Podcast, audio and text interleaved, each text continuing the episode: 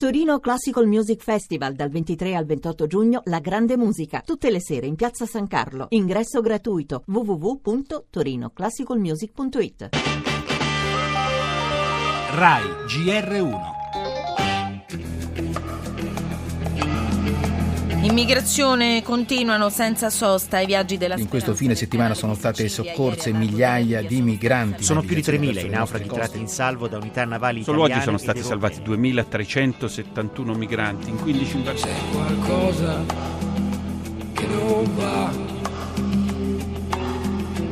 in questo cielo. Ho deciso di scrivere una lettera ai prefetti lombardi diffidandoli dal portare in Lombardia eh, nuovi clandestini e poi anche ai sindaci dicendo loro di rifiutarsi di, di prenderli.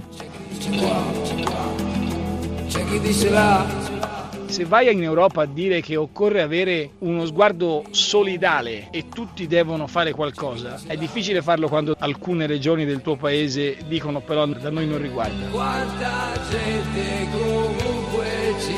Sarà che si accontenterà. Le politiche in tema di controllo dei flussi migratori, accoglienza dei profughi rientrano nella competenza esclusiva dello Stato. È da escludere che un presidente di regione possa diciamo, entrare per la gestione di questo problema così epocale. È la nobiltà, l'autorevolezza della nostra Costituzione a spegnere, almeno per ora, l'ennesima polemica politica sull'immigrazione.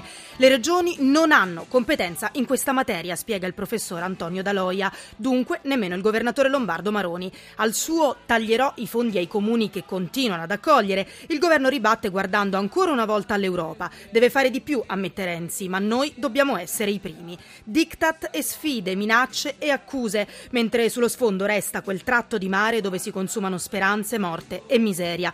Un'emergenza che non possiamo più eludere, ma ora, all'inizio dell'estate e con migliaia di barconi pronti a partire, siamo più che mai alla resa dei conti. Sono i particolarismi adesso, i tornaconti elettorali e i diverbi politici gli unici a dover annegare.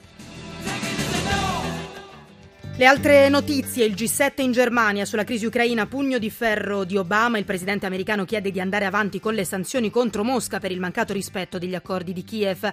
Al centro dei colloqui anche la Grecia, Juncker sempre più irritato con Tsipras, la Commissione ha fatto sapere, contrariamente alle attese, non ha ancora ricevuto proposte concrete.